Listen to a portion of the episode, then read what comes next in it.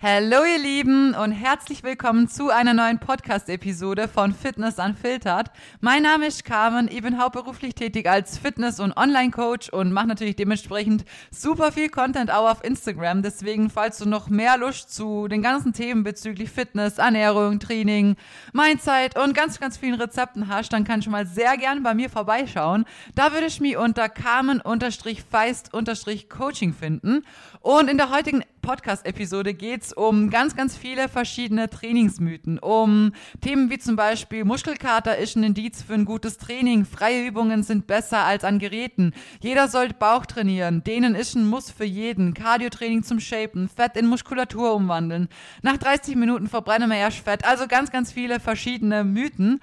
Und bevor ich da jetzt dann auch direkt reinstart, ähm, der kleine Reminder an euch, wenn euch das Ganze hier hilft, wenn es euch gefällt, wenn ihr den Podcast mögt, dann lasst mir hier gerne gern weiterhin so viel Unterstützung zukommen, indem ihr einfach mal schnell ein paar Sterne verteilt, eine Bewertung da lässt, einen Kommentar auf Apple Podcast oder sonst irgendwie was. Es ist einfach super wichtig, dass der Podcast vielleicht da draußen noch viele andere Leute erreichen kann und es vielleicht doch vielen irgendwie helfen kann. Und es freut mich wirklich von Herzen, dass es euch so gut gefällt und das Feedback eigentlich wirklich durchwegs positiv ist. Das gibt mir selber auch sehr, sehr viel zurück, weil ich mache das Ganze sehr gern und wenn ich merke, dass es da draußen ankommt, dann ist es für mich auch noch viel schöner, weil ich merke, dass ich nicht nur dumm in so ein Mikro da reinquatsch und ja, das dann verpufft, Glück sagt. Deswegen wäre ich euch da sehr, sehr dankbar an der Stelle. Genau. Ich würde sagen, jetzt starten wir aber direkt rein, weil wir haben nur 30 Minuten und die Folge muss knackig werden. Also, wir starten mit dem ersten Thema. Muskelkater ist ein Indiz für ein gutes Training. Ähm, denken sehr viele, habe ich früher auch gemeint, kann man aber so per se definitiv nicht sagen. Ähm, ich finde, man muss es erst mal unterteilen in vielleicht eher Anfänger, Leute, die noch nicht so lang trainieren und Leute, die dann schon wirklich länger trainieren, höher frequentiert trainieren, öfters trainieren, anderes Volumen fahren und so weiter. Denn anfangs, wenn man anfängt mit Training, dann ist es normal, dass man natürlich äh, sehr schnell mal Muskelkater kriegt, weil es natürlich alles ein neuer Reiz ist. Es ist alles komplett neu für den Körper und natürlich reagiert er da mal mit Muskelkater drauf. Zum einen eben, weil es neu ist und zum anderen eben auch, weil wir uns gar nicht einschätzen können. So, wir probieren eine Übung und die Übungsausführung selber ist wahrscheinlich noch nicht so perfekt. Ähm, alles drumherum ist noch so ziemlich neu und wir können noch gar nicht so genau ansteuern, so welche Muskulatur jetzt gerade irgendwie ähm, getroffen werden sollte, sondern da hilft halt alles zusammen, was zusammenhelfen kann, damit am Ende mir nicht irgendwie bei Ausfallschritten rauskugeln oder irgendwie ein Bullshit fabrizieren oder so gut wie es geht zumindest. Und das ist natürlich ganz normal, dass man da erstmal wirklich krass Muskelkater kriegt. Auch wenn zum Beispiel schon jemand länger trainiert und dann die Übungen gewechselt werden und man da natürlich vielleicht eine ganz neue Übung drin hat, die man noch nie gemacht hat, wo man sich auch eben nicht wirklich einschätzen kann, ist es auch ganz normal, dass man da Muskelkater kriegt. Also wenn er mir jetzt eine Übung gibt, die seit Ewigkeiten nicht mehr gemacht habe, wie zum Beispiel, was war das letzte Mal? Adduktoren an der Maschine habe ich jetzt wieder neu in meinem Plan mit drin. Oh, ich sag's euch, Leute, ich hatte Muskelkater. Es war so schlimm, weil ich das einfach schon so lange nicht mehr isoliert trainiert habe. Und Jetzt nach sechs Jahren Training, das passiert trotzdem. Genauso wie man auch sagen muss, dass es auch mit wirklich krassem Muskelkater ähm, jeden tangieren kann, wenn man eben wirklich mal sagt, je nachdem, was man für Trainingsmethoden hat, beziehungsweise Trainingstechniken und so weiter, was man in seine Pläne etabliert, beziehungsweise nach was für einem Schemata man auch trainiert. Zum Beispiel, wenn ich meine letzte Einheit vorm Deload auf RPE 10 habe oder RIR, je nachdem, auf was man trainiert, dann ist das eine richtig krasse Woche und nach dieser Woche braucht mein Körper auch einen Deload, weil der ist finito. Der ist einfach nach dem Maximalkraft-Ding ist der einfach durch und das ist wurscht, wie lange wir da trainieren, weil eine Maximalkraft ist ja immer das Maximum, was du körperlich rausholen kannst. Das heißt, eigentlich ist der Unterschied dann nur, dass ich heute halt summa summarum mehr an Gewicht in den einzelnen Übungen bewegen kann, weil natürlich meine Maximalkraft oder meine Kraft an sich viel, viel stärker geworden ist, viel mehr geworden ist in den letzten Jahren. Aber dennoch ist Maximum ja Maximum. Das heißt, da gehe ich auch mit Muskelkater aus der ähm, entsprechenden Trainingseinheit dann raus. Was man aber unterscheiden muss, ist, ist ganz wichtig. Es sollte nicht so sein, dass ihr nach jedem Training so Muskelkater habt, dass ihr euch nicht mehr aufs Klo setzen könnt und euch jeder Schritt einfach wehtut. Das ist nämlich nicht zielführend. Am Ende müsst ihr euch denken, Muskelkater sind einfach im Ende nur kleine Rissle in der Muskulatur. Das sind Mikrotraumen. Also wirklich super, super klein. Aber es ist für den Körper eigentlich eine Verletzung und er muss die erstmal wieder heilen. Deswegen sagt man ja auch, dass die Regeneration so wichtig ist. Weil erst in dieser Zeit trifft der Körper alle Anpassungen, egal ob das metabolisch ist oder sonst irgendwo. Die Anpassungen werden innerhalb der Regenerationszeit getroffen. Und da muss der Körper natürlich viel reparieren. Aber wenn ihr jetzt jedes Mal euch so wegschießt, dass ihr fünf Tage nicht mehr laufen könnt, dann haben wir erstens mal von der Frequenz her viel zu wenig. Wir schaffen vielleicht unsere Trainingstage, unseren Split gar nicht wirklich aufrecht zu erhalten, weil wir uns jedes Mal selber wieder ein paar Tage ins Ausschießen. Und zudem hat unser Körper viel mehr damit zu tun, regenerativ die ganzen Mikrotraumen wieder zum Heilen und wieder auf ein neues Level zu kommen, wie dass wir wirklich auch die Zeit dann effektiv in unser Training stecken können. Dementsprechend solltet ihr einen gescheiten Mittelweg finden. Also ich sage immer meinen Mädels, es ist schwer zu erklären, gerade anfangs immer neu ist in dem Ganzen, dann muss man sich erstmal einschätzen lernen und das dauert einfach Wochen. Da muss man nicht drum rumreden, das, das müsst ihr einfach einplanen so. Aber es ist wie bei allem, was man neu startet, man braucht halt erstmal ein bisschen Zeit zum sich kennenlernen, den Körper kennenlernen, wie auf was reagiert und ähm, am Ende werdet ihr sehen, könnt ihr das innerhalb von ein paar Wochen immer besser und besser abschätzen.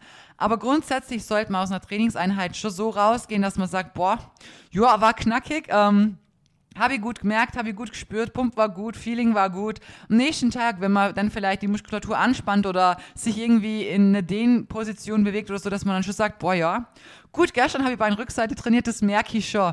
Aber es sollte jetzt nicht so sein, dass ihr, weiß nicht, ein Stift vom Boden aufheben wollt und dann denkt ihr, meine Beine brechen gleich mal weg. So, das war dann wirklich einfach too much und kann natürlich ab und zu mal vorkommen, wenn man sich überschätzt, wenn man mal meint, ja, wenn man es mal gut meint mit dem Gewicht oder so. Aber es soll definitiv nicht die Regel sein. Genau, dementsprechend ist Muskelkater per se definitiv nicht ein Indiz für ein gutes Training. Wie gesagt, es sollte nicht Larifari sein, ihr sollt nicht da drin sitzen und nur rumdüdeln am Handy. Das wisst ihr eh, das hört ihr bei mir eh super oft. Aber am Ende, jeder, der wirklich Gas gibt im Training, ähm, der hat dann schon das Richtige gemacht. Also ihr müsst dann nicht am nächsten Tag ähm, sterben vor Muskelkater. Das ist dann wirklich, wie gesagt, wie ich es euch erklärt habe, eher kontraproduktiv als mehr wie recht. Genau. Ähm, dann kommen wir zum nächsten Thema. Freie Übungen sind besser als an Geräten oder an Maschinen. Ähm, auch ein sehr schweres Thema. Grundsätzlich kann man da, man kann es nicht mit Ja und nicht mit Nein beantworten. Also es ist so ein Jein in der Mitte. Man muss immer erstmal drauf schauen, was ist dein Ziel? Wohin möchtest du optisch gesehen? Wohin, was sind deine Ziele insgesamt? So, wenn jemand auf Kraft trainiert und sagt, hey, ich möchte einfach nur krass stark werden. Oder jemand, der sagt, ich mache Bodybuilding und ich möchte weiß nicht, irgendwann vielleicht den und den Wettkampf machen, muss man natürlich ganz, ganz differenziert betrachten.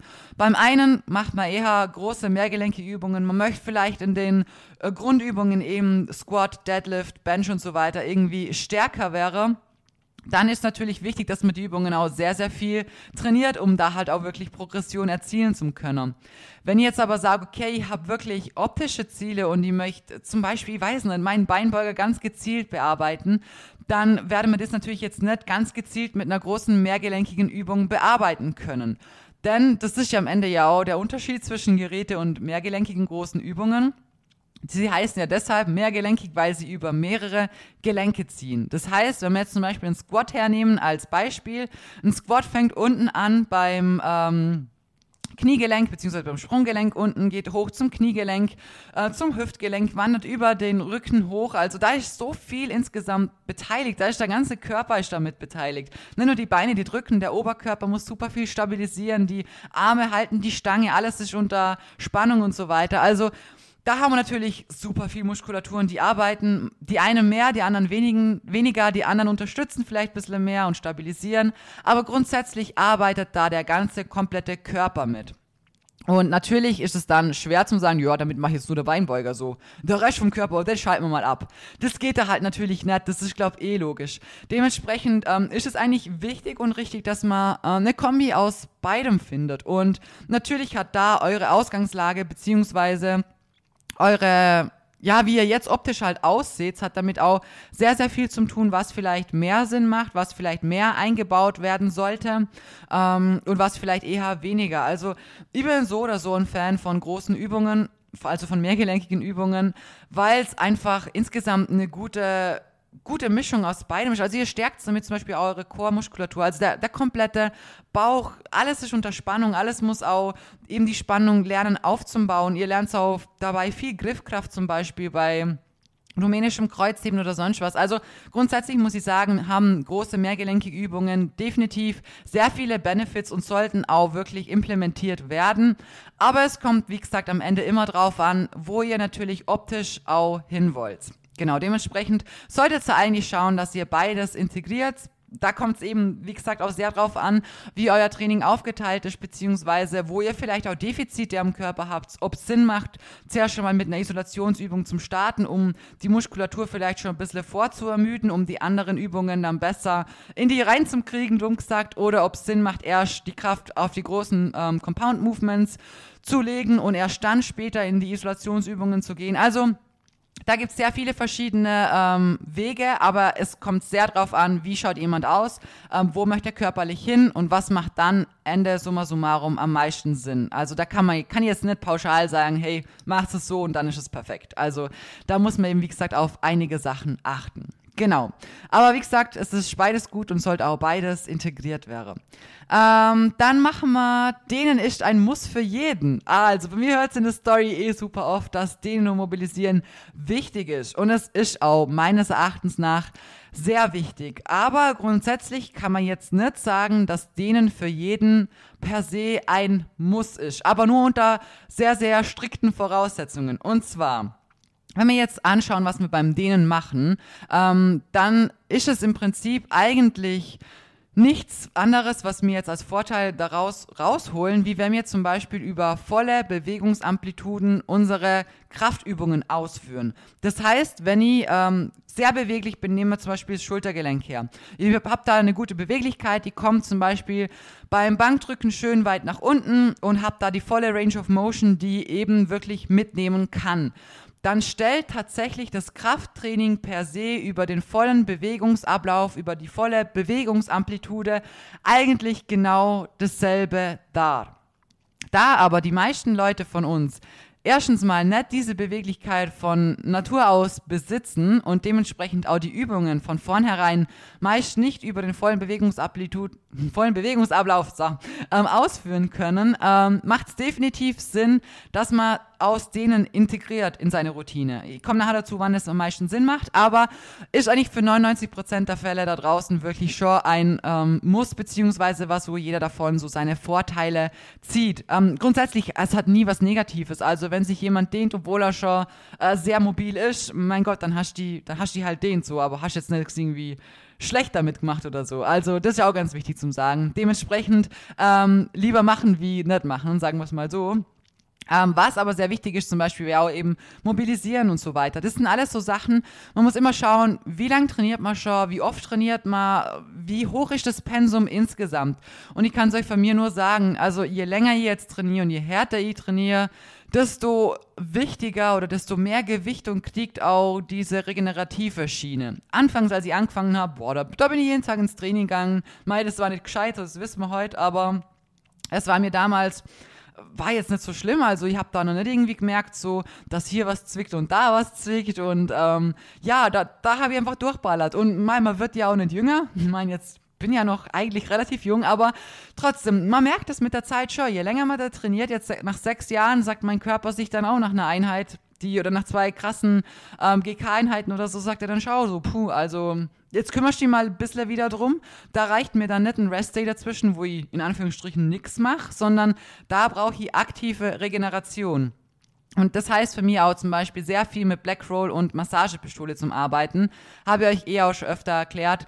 Finde ich persönlich sehr, sehr, sehr wichtig. Gerade eine Massagepistole. Ihr kommt damit in die Muskulatur rein, also in tiefen Muskulaturgebiete, wo man sonst mit keiner Dehnung irgendwie reinkommen kann. Und das ist für mich also wirklich aus meiner Routine nimmer rauszudenken und hilft mir bei wirklich sehr, sehr vielen Sachen.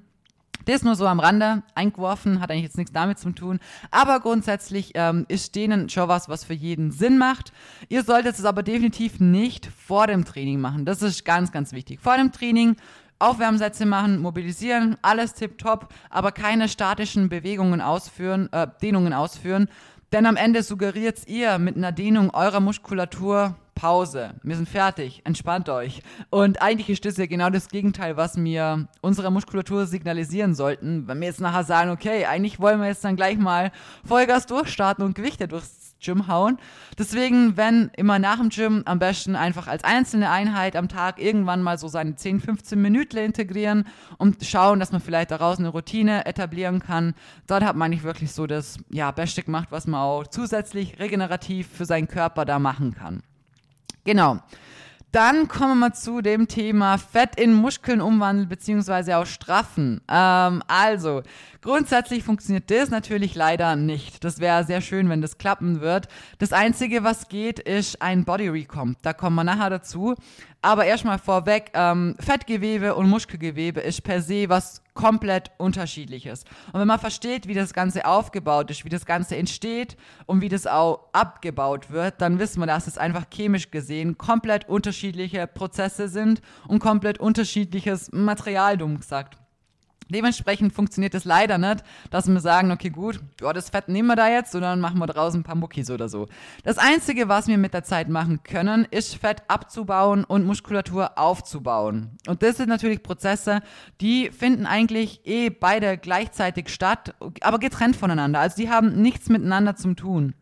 Und ähm, da ist es eben auch wichtig, dass man eben die verschiedenen Phasen hat, dass es eben auch mal einen Aufbau gibt, dass es erst dann danach eine Diät gibt und so weiter. Und nicht die ganze Zeit Kaloriendefizit, ich spare überall alles ein und so. Dann werdet ihr nie den Überschuss haben, dass euer Körper wirklich mal sagt, okay, wir haben mehr wie genug, wir bauen jetzt wirklich explizit Muckis auf. Und natürlich, bei einem Muskelaufbau baut man natürlich gering Fett auf. Man kann das Ganze sehr clean, also wirklich gut gestalten, dass man jetzt nicht in einem Aufbau irgendwie ähm, dick wird oder so. Also das ist einfach nur oft falsch in den Köpfen drin. Und zum Thema Aufbau gibt es auch schon eine einzelne Podcast-Folge, falls jemand die hören möchte. Aber jedenfalls, ähm, ja, heißt es nicht, dass er dann keinen schlanker Bauch mehr hat oder sonst was. Also Aufbau, Aufbau, Aufbau kann auch ganz clean gestaltet werden, ohne irgendwie extrem viel an Körperfett zulegen zu müssen. Ähm, aber es macht, wie gesagt, definitiv Sinn, beziehungsweise ist essentiell wichtig, dass ihr beide Sachen immer integriert. Nur wer mal gescheit aufbaut hat, kann auch später eine Diät machen, bei der ein besseres Bild zum Vorschein kommt wie davor. Und wer die ganze Zeit eine Diät macht, so, wann, wann passiert denn das, dass euer Po wächst? Wann passiert es, dass eure Beinmuskulatur wächst, dass ihr einen Rücken bilden könnt, dass ihr eine mehr, mehr eine Teile kreieren könnt dadurch und so weiter? Das passiert alles im Aufbau. Dementsprechend ist es wirklich super wichtig, beide Phasen zu integrieren. Ähm, bei einem Body Recomp ist es eigentlich so, dass man, es kommt drauf an, wie die Ausgangslage ist, was man aus einem Body Recomp rausholen kann. Aber dabei versucht man eigentlich ähm, das überschüssige Fett, was man hat, ähm, bestmöglich als Energiequelle zu nutzen und ähm, so seine Körperkonstitution, wie sie insgesamt ist, also vom Verhältnis von Fett zu Muskulatur, so zu verbessern, dass eben Fett weniger wird und Muskulatur mehr. Das ist aber sehr, sehr, sehr spezifisch. Also da müssen die Trainingspläne und Ernährungspläne wirklich on point sein. Bei sowas gibt es sehr, sehr viele Anpassungen, meist wöchentlich und muss sehr gut betreut werden. Dementsprechend ähm, kann ich da jetzt nicht irgendwie ähm, so pauschal sagen, das macht man so und so, sondern also das ist echt schwer zu sagen, aber mein Bogen zum Beispiel im Coaching hat schon neun Seiten und das gibt mir schon erstmal eine Grundlage überhaupt irgendwas an, erstellen zu können. Und danach hat sehr vieles mit den Updates zu tun, mit den Formbildern, den Maßen, das Gewicht, wie, wie entwickelt sich was, Hunger, ähm, Training, Motivation, Schlaf, Verdauung. Das sind alles so Sachen, die spielen am Ende in sowas sehr, sehr viel mit rein und ähm, auch in die Entscheidung von mir, was ich dann später mache. Dementsprechend nur für euch als Hintergrund, da kann ich jetzt nicht irgendwie im Pauschal sagen, ja, das macht man so und dann passt es schon. Ähm, aber wie gesagt, Body Recomp ist definitiv auch möglich, aber ist halt eine kompliziertere Sachen. Genau, dann kommen wir zum Thema. Ähm, nach 30 Minuten verbrenne wir erst Fett. Ja, das habe ich früher auch geglaubt, so dass man 30 Minuten Cardio machen muss und erst dann verbrennen wir wirklich Fett. Ähm, grundsätzlich ist aber so, dass wir von vornherein alles verbrennen. Aber es ist auch wirklich so, dass wir anfangs vermehrt eher Kohlenhydrate verbrennen. Das stimmt tatsächlich. Aber am Ende ist es jetzt wirklich nicht irgendwie ähm, entscheidend für was, weil am Ende nehmen wir ab, wenn wir ein Kaloriendefizit haben. Das heißt, wenn wir jetzt 30 Minuten Cardio machen und in den 30 Minuten verbrennen wir vorrangig eher Kohlenhydrate, dann haben wir trotzdem das Defizit generiert. Das ist dann eigentlich per se jetzt nicht wirklich entscheidend, ob das jetzt dann äh, in den 30 Minuten 20% Fett waren oder ob es vielleicht 30% Fett waren, weil das Fett per se durch das Kaloriendefizit abgebaut wird. Und das ist einfach so ein, das ist so, das sind so krass kleine Peanuts. Also über sowas soll man sich definitiv überhaupt gar keinen Kopf und keinen Stress machen, weil das ist bei einer Pyramide, das ist kleiner wie das kleinste Spitzle da oben. Also, da muss man erstmal schauen, passt die Ernährung, passt das Training, das sind die aller, aller wichtigsten entscheidenden Faktoren. Dann gibt es noch Sachen wie, ähm, ja, natürlich Proteinintake, Mealtiming, ähm, Protein, Biosynthese und so weiter. Das sind alles so Sachen, die kommen alle, alle davor, bevor irgendwie sowas kommt. Also um sowas müsst ihr euch überhaupt echt gar keinen Kopf machen. Wie gesagt, es wird von vornherein alles verbrannt. Eben anfangs aber natürlich eher vorrangig die Kohlenhydrate. Aber am Ende ist das Kaloriendefizit dafür entscheidend, ob ihr halt abnehmt oder halt nicht. Wie ein Kalorienüberschuss auch dazu da ist, eben zuzunehmen. Dann könnt ihr ja auch 50 Minuten Cardio am Tag machen und Fett verbrennen, aber wenn ihr im Kalorienüberschuss seid, werdet ihr trotzdem zunehmen. Also wie gesagt, das sind wirklich mehr als Kleinigkeiten. Genau. Ähm, dann kommen wir zum Thema, jeder sollte Bauch trainieren, beziehungsweise ich habe nicht gewusst, wie das formulieren soll, ehrlich gesagt, weil viele immer noch erstens denken, dass Bauchtraining wichtig ist, um ein Sixpack zu kriegen. So wollte ich das Ganze jetzt aber nicht nennen, weil ich das bei mir auf Instagram schon so oft gesagt habe, dass ich mir gedacht habe, das ist voll langweilig, weil es einfach nicht stimmt und ich hoffe, dass das auch die meisten von euch jetzt dann langsam auch wissen. Grundsätzlich Apps are made in the kitchen. Das ist ein kurzer, knackiger, effektiver Satz, aber er ist einfach zu 110% wahr. Jeder von uns hat diese Bauchmuskulatur. Sonst könnte er nicht aus dem Bett aufsteigen. Das ist im Prinzip ein Crunch, was wir da machen. Wenn wir die Muskulatur nicht hätten, dann würden wir wie ein nasser Sack aus dem Bett rollen, dumm gesagt. Dementsprechend, jeder von uns hat sie, jeder von uns kann einen Sixpack haben. Das ist einfach nur abhängig davon, wie viel Körperfett wir haben. Und ähm, am Ende muss natürlich das Körperfett gesenkt werden, damit diese Muskulatur auch zum Vorschein kommen kann. Und dafür braucht man wirklich gute Ernährung. Das Wochen, Monate und Jahre lang. Was dazu auch noch ganz wichtig ist, weil die wenigsten wollen ja wirklich ähm, nur einen schlanken Bauch haben, sondern die, die meisten wollen ja dann trotzdem noch einen Po haben. Also ich glaube, die wenigsten haben jetzt als Ideal dann einfach nur einen Strich zum Sein, was ich früher dann eben auch war. Und trotzdem, muss ich sagen, trotzdem hatte ich keine Bauchmuskulatur, als ich skinny fett war. Ich war einfach ein Strich, aber trotzdem eben, weil ich skinny fett war, war da halt trotzdem mein Körperfett noch zu hoch. Und ich war schlank, aber trotzdem, no, hab halt nichts gesehen.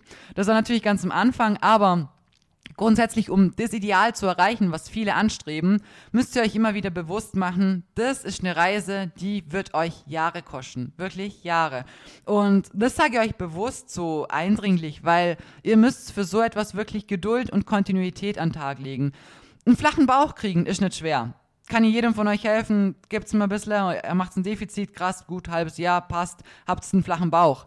Aber der flache Bauch ist am Ende ja nicht unser Ziel. Wir wollen ja einen trainierten, optisch schön definierten Körper vielleicht. Also je nachdem, wie definiert jemand sein möchte oder so. Aber grundsätzlich möchte man ja trotzdem eine Shape haben. Wir möchten trotzdem einen Po haben oder eine sanduhrförmige, trainierte Form. Keine Ahnung, nennt es wie ihr es wollt, aber ihr wisst, was ich meine.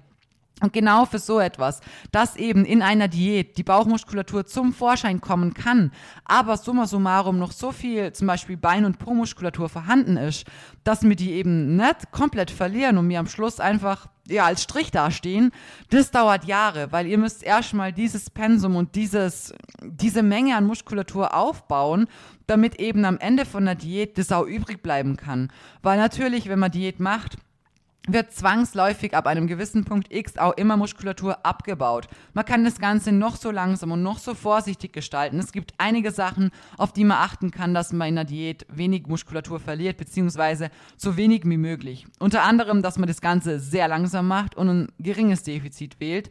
Aber selbst dann ist es so, dass an einem gewissen Punkt einfach natürlich auch Muskulatur flöten geht. Euer Körper wird nicht für immer sagen, ja, wir nehmen nur das Fett, nur das Fett. Das ist eigentlich das, was ihn ja eigentlich schützt, wenn eben vielleicht mal kein Essen mehr da ist wie früher oder so. Und dementsprechend kommen wir immer an den Punkt irgendwann. Deshalb ist es so wichtig, dass wir auch wirklich gutes Maß an Muskulatur aufgebaut haben, um später sagen zu können, hey, wir machen jetzt eine Diät und bei dem, was wir rauskommen bei der Diät, bleibt uns aber auch drumherum noch schön was übrig, dass wir auch immer mehr und mehr in die Richtung dieser Form kommen, die wir gerne hätten. Und das ist eben wieder eigentlich mit derselbe Punkt, wie ich davor angesprochen habe. Es ist einfach ein Wechsel zwischen Aufbau und Diät. Und äh, es, ist, es klingt hart, aber ich denke, die meisten da draußen ähm, würden eher mal eine sehr, sehr lange Zeit einen Aufbau brauchen. Also ich rede jetzt nicht von Monaten, sondern eher von ein, zwei Jahren, bevor überhaupt die nächste Diät irgendwie Sinn machen würde. Weil ich weiß, es ist für viele schwer, deswegen hört euch vielleicht die Folge mit dem Aufbau an. Da geht es auch um Angst um, auf der mit der Zunahme und so weiter, wie man damit umgehen kann. Aber grundsätzlich weiß sie von sehr vielen, was sie gerne hätten oder was denen optisch auch gefällt. Oder ich, ich sehe so oft, wie ich auch selber Nachrichten kriege. Und das, das freut mich immer voll, wenn andere sagen so, boah, hey, das sieht voll gut aus, hätte ich auch mal gern und so. Und deswegen möchte ich euch immer wieder ermutigen. Ihr seht, sie trainiert schon sechs Jahre. Klar, die ersten paar Jahre, da habe ich sehr viel versaut. Aber trotzdem habe ich trainiert und habe immer Gas gegeben. Und ich kann euch nur sagen, es ist sehr, sehr wichtig, dass ihr lange Zeit mal guten Aufbau macht, dass da überhaupt der Körper die Chance hat, die Muckis aufzubauen, die ihr eigentlich später dann freilegen wollt.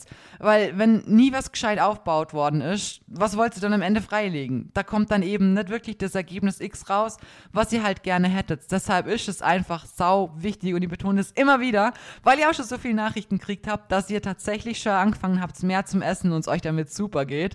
Deswegen freut mich das voll voll und ich betone es gern noch 50 Mal, damit es vielleicht noch ein paar Mädels mehr machen oder auch Jungs, je nachdem, wer sich damit halt schwer tut. Aber es wird sich lohnen und es ist essentiell, um später das erreichen zu können, was ihr wirklich wollt. Genau. So, deswegen jetzt nochmal, bin ich voll abgeschweift, hey, es tut mir so leid, ähm, wegen jeder sollte Bauch trainieren. Also grundsätzlich, ähm, es macht schon Sinn, seinen Bauch zu trainieren hinsichtlich dem, dass unser Core an sich einfach ähm, stabilisiert wird, beziehungsweise Spannung aufbauen kann, dass wir da einfach Kraft haben.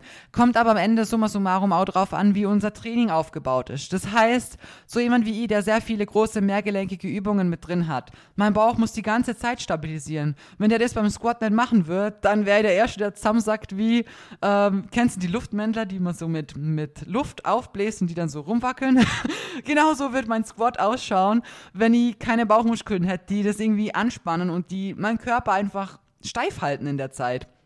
Und ähm, genau das muss man halt auch berücksichtigen. Dementsprechend ähm, trainiere ich persönlich jetzt zum Beispiel gar keinen Bauch. Es kommt darauf an, wo man optisch hin möchte. Zum Beispiel habe ich von Haus aus überhaupt schon gar keine Teile. Also die Teile, was ich kreiert habe, so kommt durch den Rücken, den ich breiter trainiert habe und durch den Po und Beine, die ich aufgebaut habe. Aber Teile per se, so wie andere sie einfach von Natur aus Gott sei Dank haben, habe ich halt leider wirklich null. Also da bin ich einfach gerade runter wie, weiß nicht, Gott hat das bei mir einfach vergessen irgendwie. Aber ja, jedenfalls äh, macht es dann natürlich nicht Sinn, ähm, da seitlich überall noch mehr dann Muskulatur aufbauen zum wollen, die wirklich sichtbar dann noch mehr wird, wie durch das, dass sie durch den Körperfettanteil eh sichtbar wird, weil dann wäre die ja nur noch gerader. Wisst ihr, wie ich meine? So wie, wie ein Mann halt. So, die wollen ja eigentlich auch, je nachdem, wenn Männer auf Bühne gehen, müssen sie ja auch schauen, dass ihre Taille schmal bleibt und nicht zu krass breit wird mit der Zeit. Das ist das, was Crossfitter viel haben, weil die natürlich sehr viele große, mehrgelenkige Übungen haben. Und das ist eben auch am Ende wieder eine Sache. Möchte ich irgendwann mal auf Bühne, möchte ich irgendwann mal XY machen oder mache ich das Ganze just for fun? Habe ich Kraftübungen drin, die mehrgelenkig sind, mache ich da sehr viel davon, hat mein Bauch schon viel damit zu tun und spannt schon viel an und gibt schon viel Gas. Da braucht es nicht unbedingt. Wollt ihr irgendwann eine bestimmte optische Form erreichen, je nachdem, wie eure Ausgangslage ist, macht es vielleicht auch mehr oder weniger Sinn. Also, das ist wieder sehr individuell, aber wenn jemand jetzt nur an Geräten trainiert und ein bisschen Strecker und Beuger und Adduktoren, Abduktoren oder so macht, dann macht es natürlich schon auch Sinn, dass man sagt, okay, wir trainieren ganzheitlich und wir schauen auch, dass natürlich der Bauch auch ein bisschen was zum tun hat. Aber am Ende, dass das sichtbar wird und ihr die Bauchmuskeln so definiert habt, wie ihr das vielleicht gerne hättet, was euer Idealbild wäre, ist am Ende nur durch die Reduktion des Körperfettanteils möglich. Jeder hat sie, sie sind überall bei jedem da, aber wie gesagt, ist einfach Körperfett drüber. Am Ende sehen Bauchmuskeln auch bei jedem unterschiedlich aus. Also manche haben die auch wirklich verschobene Päckle. Bei den einen kommen die Päckle mehr in 3D raus, bei den anderen weniger. Manche sind tiefliegender. Meine zum Beispiel auch. Also meine unteren zwei Päckle, wenn ich die oberen vier schon habe, sind sehr, sehr tiefliegend. Das heißt, mein Bauch ist dann schon lang flach, aber bis die wirklich rauskommen, die kommen auch nicht so übel krass raus, aber man sieht sie halt schon leicht. Aber andere haben wieder ein bisschen mehr Körperfett vielleicht und die haben mehr 3D und die kommen krasser raus. Also Da kann man sich jetzt nicht wirklich so vergleichen, weil es kommt drauf an, wie die eben auch liegen. Aber grundsätzlich einen definierten Bauch kann jeder erreichen und es ist am Ende wirklich, ja, Sache und Frage des Körperfettanteils, wie hoch der halt ist. Genau. So, jetzt haben wir 29 Minuten. Ich habe jetzt noch ähm, Cardio-Training zum Shapen. Ich weiß jetzt nicht, ob ich das noch reinquetschen soll. Aber ich würde sagen, wir machen das einfach noch schnell. Ähm, und zwar habe ich euch eher auch schon mal angeteasert bzw. angesprochen, Shapen per se gibt's nicht. Also Shapen an sich, was jemand will, der Shapen möchte oder der zu mir kommt und sagt, hey, ich würde gern Shapen, ähm, das ist einfach nur Körperfett reduzieren und Muskulatur aufbauen. Am Ende nichts anderes. Ihr, ihr könnt nichts shapen. Was, was ist Shapen da draußen? Im Prinzip ist es eben genau, sind es genau diese zwei Sachen, was am Ende den Look des Shapens oder was halt in unseren Köpfen herrscht, wenn wir an das Wort Shapen denken. Ich weiß auch nicht, wer das mal erfunden hat, aber es ist eigentlich kompletter Bullshit, weil, wie gesagt, ihr baut Körperfett ab, ihr baut Muskulatur auf und das gibt euch dann der Gedanke, also wenn es vor jemandem cooler klingt, wenn man das Shapen nennt, dann mein Gott. Aber am Ende ist es eigentlich, wie gesagt, nichts anderes als Körperfett reduzieren und Muskulatur aufbauen. Und dazu braucht man definitiv kein Cardio-Training. Im Gegenteil.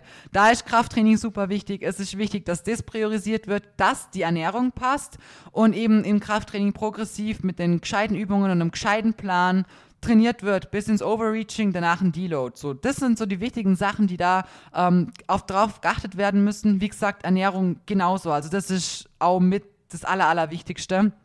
Und dann kriegen wir mit der Zeit diesen Look des Shapens. Ich weiß nicht, ich mag das Wort einfach nicht. Aber dadurch wird das Körperfett gesenkt und die Muskulatur aufgebaut. Eben auch, summa summarum, eine sehr, sehr lange Arbeit, wo man wirklich Geduld und Zeit reinstecken muss und sich den Arsch im Training aufreißen muss. So, einmal in der Folge muss ich das mal gesagt haben. Kommt mir irgendwie vor. Aber ja, das ist im Prinzip alles, was ihr ähm, am Ende mit Shapen meins und ist im Prinzip nichts anderes wie Krafttraining, Bodybuilding. Für manche klingt Bodybuilding immer noch so, als wird dann aus einer Frau ein Mann, aber es ist nichts anderes. So jeder, der da draußen irgendwie Krafttraining macht und seine, weiß nicht, dreimal acht bis zwölf oder bis 15 Wiederholungen oder so macht, macht ja eigentlich per se Bodybuilding. Es ist einfach Krafttraining und am Ende ähm, ist das, je nachdem, was, natürlich, was man für Ziele hat oder was man für Intensitäten bei allem wählt und wie krass man das Ganze macht und möchte, welches Split und so weiter, das sind natürlich die optischen ähm, Erscheinungsbilder, was man dadurch generieren kann, sehr, sehr unterschiedlich. Aber am Ende ist genau Krafttraining und eine gesunde, gescheite Ernährung dazu, gescheite Pläne in beidem, das, was euch am Ende zu eurem Ziel bringt. Egal, wie krass muskulös ihr sein wollt, wie wenig Körperfett ihr haben wollt oder ob ihr einfach ähm, wie heißt das, so curvy geshaped sein wollt, nennen wir es jetzt mal so, wisst ihr, wie ich meine. Am Ende kommt es immer auf die richtige Ernährung und das richtige Training drauf an. So, ich hoffe, die Folge hat euch gefallen und wir konnten einige Mythen vielleicht ein bisschen aufräumen. Ähm, Nochmal der Reminder, wird mich sehr freuen, wenn ihr mir weiterhin so viel Unterstützung da lässt und Liebe und Sternle und Bewertungen und keine Ahnung was. Die Folge teilt, wenn sie euch gefällt oder so. Und lasst mir sehr, sehr gern wieder Feedback auf Instagram da. Ich schwöre euch, es freut mich immer sehr, wenn ihr lesen darf, wie euch das Ganze gefällt. Oder wenn ihr auch konstruktive Kritik habt oder was nicht so cool ist hier, außer dass ich halt nicht wirklich Hochdeutsch quatsch. Aber ich hoffe, das ist okay für euch. Ähm, könnt ihr mir sehr, sehr gerne natürlich auch in die Richtung Verbesserungswünsche dalassen und so. Also ich bin generell einfach froh, wenn ich merke, ob das aktuell gut ist, so wie ich es mache, oder ob ihr es irgendwie anders gern hättet. Und ja, wünsche ich jetzt jedenfalls einen wunderschönen Tag, Abend, wann auch immer ihr das hört. Und wir hören uns in der nächsten Episode.